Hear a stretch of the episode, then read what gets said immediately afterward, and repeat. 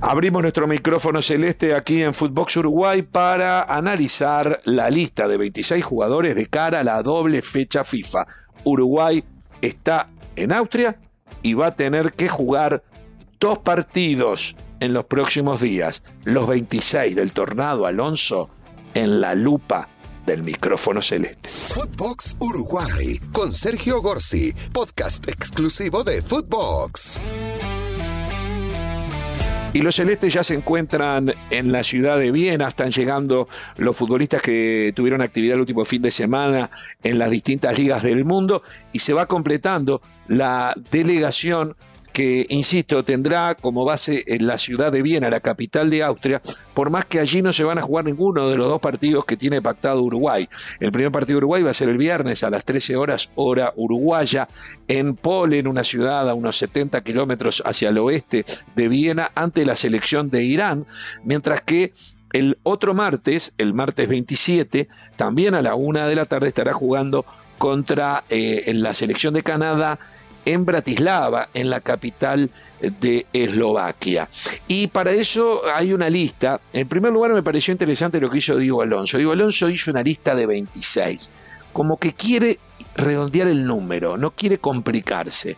Él hace una lista de 26. Vamos a ver ahora, analizando línea por línea, que esos 26 no, probablemente no sean los definitivos, pero es muy difícil que un futbolista que no esté entre estos 26 y otros nombres que voy a dar ahora, yo diría que no llegamos a 30 o llegamos a 30 a duras penas, de ahí va a salir, van a salir los 26 futbolistas que van a ir a la Copa del Mundo, salvo algo muy pero muy raro cuando ya estamos a casi dos meses del debut de Uruguay. La Copa del Mundo comienza el 20 de noviembre y el 24 Uruguay estará jugando contra Corea del Sur. 24 de noviembre, estamos entonces a poquitos días más de dos meses del inicio de esta aventura en Qatar 2022.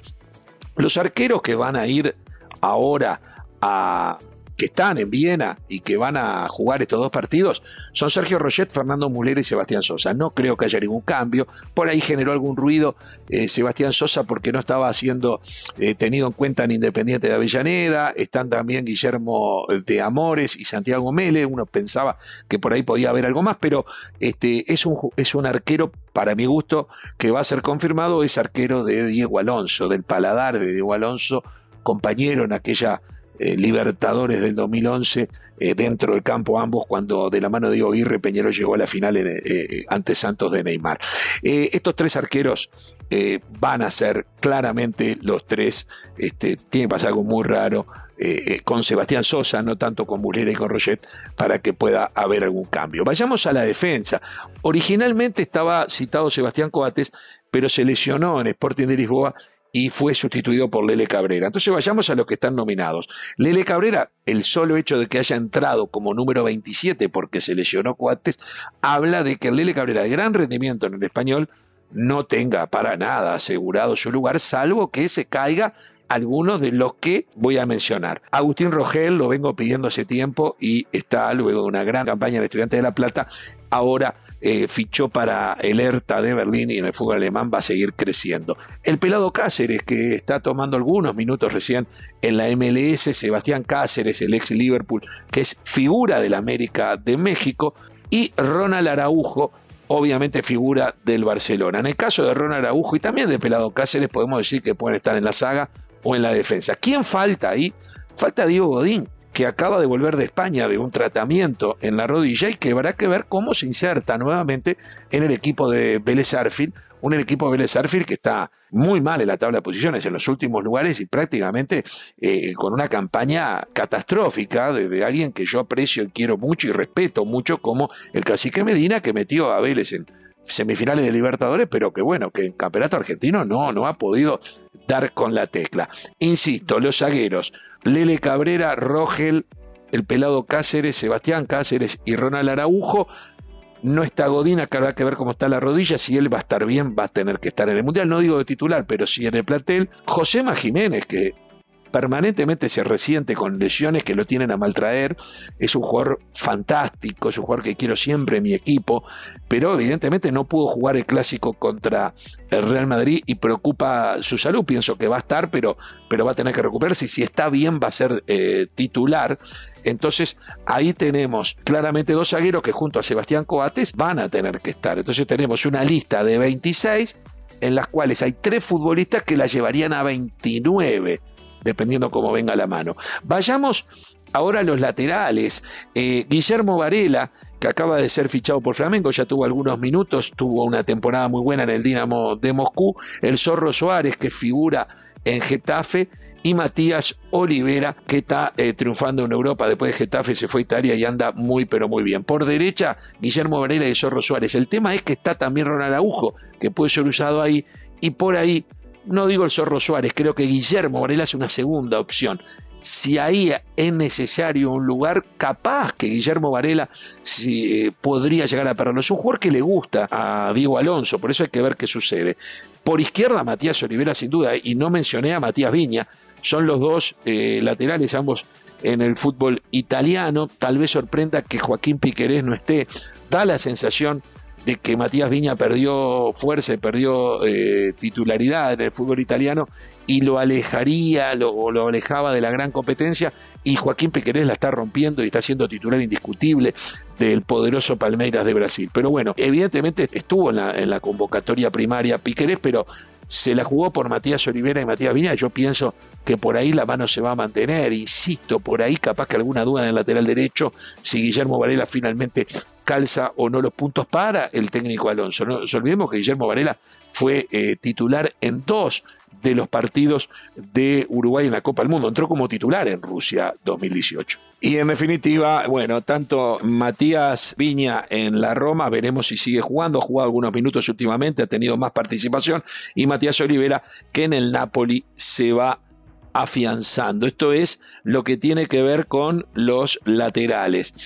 En el medio campo, aparece Lucas Torreira, jugador muy pero muy importante para mi gusto, que después de una gran temporada la Fiorentina, ahora está en el Galatasaray, un grande de la liga turca, para mí es una liga respetable. El, joven Ugarte, que me parece una figura, lo que ha crecido en el Sporting de Lisboa es impresionante y se está ganando un lugar ahí. Fíjense que Mauro Arambarri era número puesto, Fernando Gorriarán eran jugadores que estaban permanentemente, pero por ahí pierden pie en este momento para Diego Alonso con el muy buen momento de Manuel Ugarte.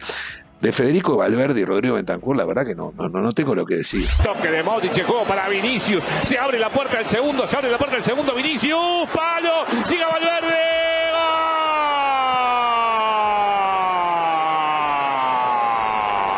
Del Real Madrid a volar otra vez el equipo de Carleta con la llegada de Valverde. Sí, era el marcar el segundo tras la corrida de No tengo lo que decir. Son en este momento los eh, galácticos, dos de los galácticos que tiene sin duda Uruguay, sino los, más importantes, están en ese pequeño eh, grupo. Matías Vecino, de, para mí siempre de buen rendimiento, ahora está en la Lazio y bueno, yo creo que es absolutamente el número puesto. Por acá venimos con jugadores que van a estar, Lucas Torreira, Bentancur, Valverde, Vecino, no tengo dudas que van a estar.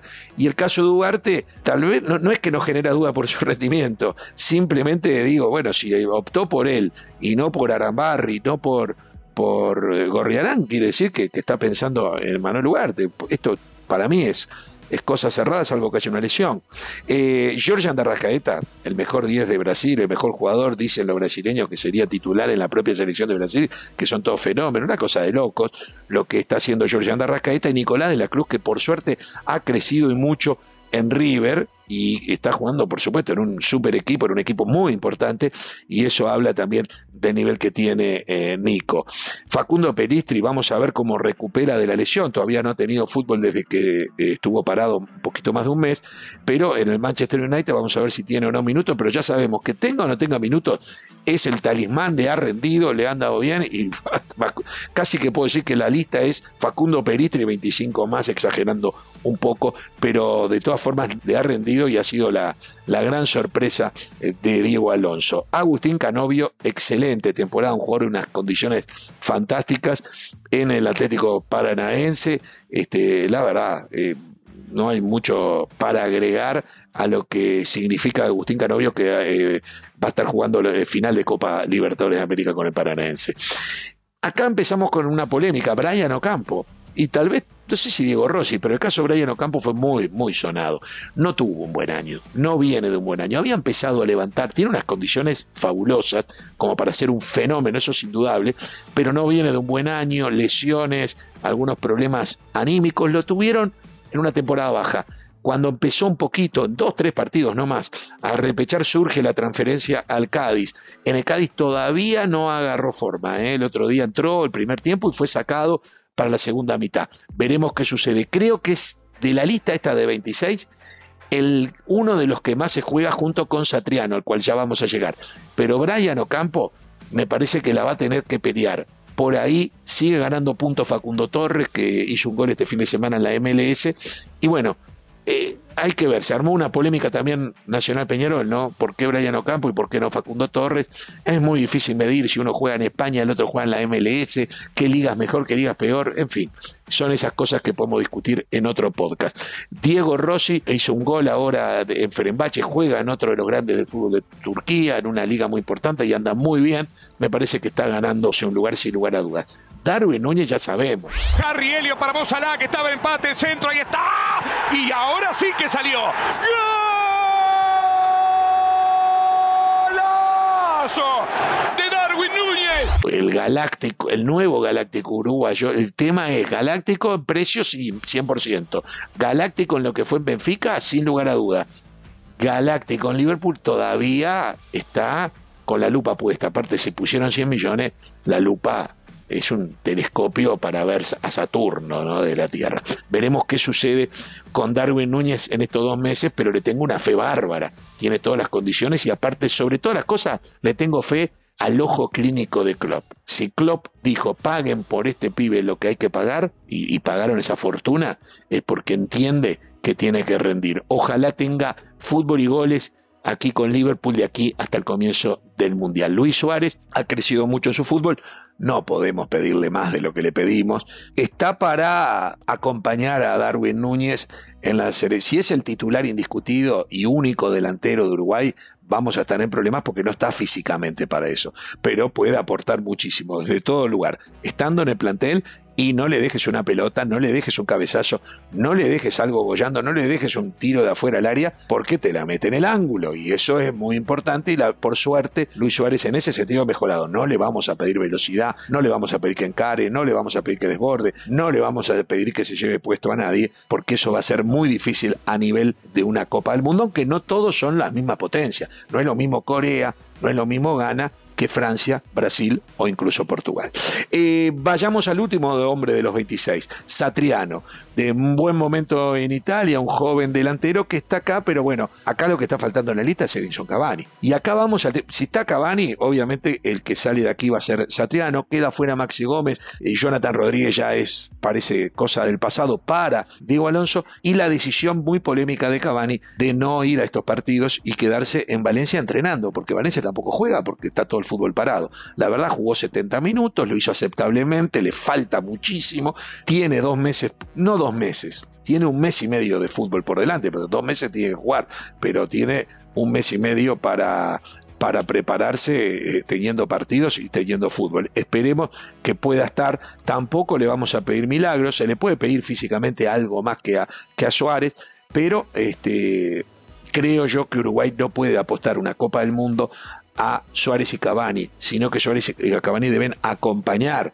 a la nueva generación, que para mi gusto está siendo liderada claramente por Federico Valverde, por eh, Rodrigo Betancourt, que tiene desde atrás un empuje de Ronald Araujo, de José Jiménez, de Seba Coates, de Matías Olivera, eh, digo, que, puede tener compañía con Lucas Torreira y Matías Vecino, que tienen George Andarrascaete, Nico de la Cruz, grandes jugadores. Hay jugadores, hay jugadores. La verdad, voy hablando y me voy entusiasmando y ya quiero que empiece la Copa del Mundo. Señoras y señores, estamos a siete partidos. de ser campeones del mundo. Son solo siete partidos. Vamos, vamos. Con cinco metiéndome en semifinales, ya tengo una sonrisa. Vamos con todo, vamos arriba, cerramos nuestro podcast de hoy, cerramos el micrófono celeste haciendo este análisis de los 26 jugadores celestes que van a jugar en Europa las próximas dos fechas FIFA. Hasta la próxima. Esto fue Footbox Uruguay con Sergio Gorsi, podcast exclusivo de Footbox.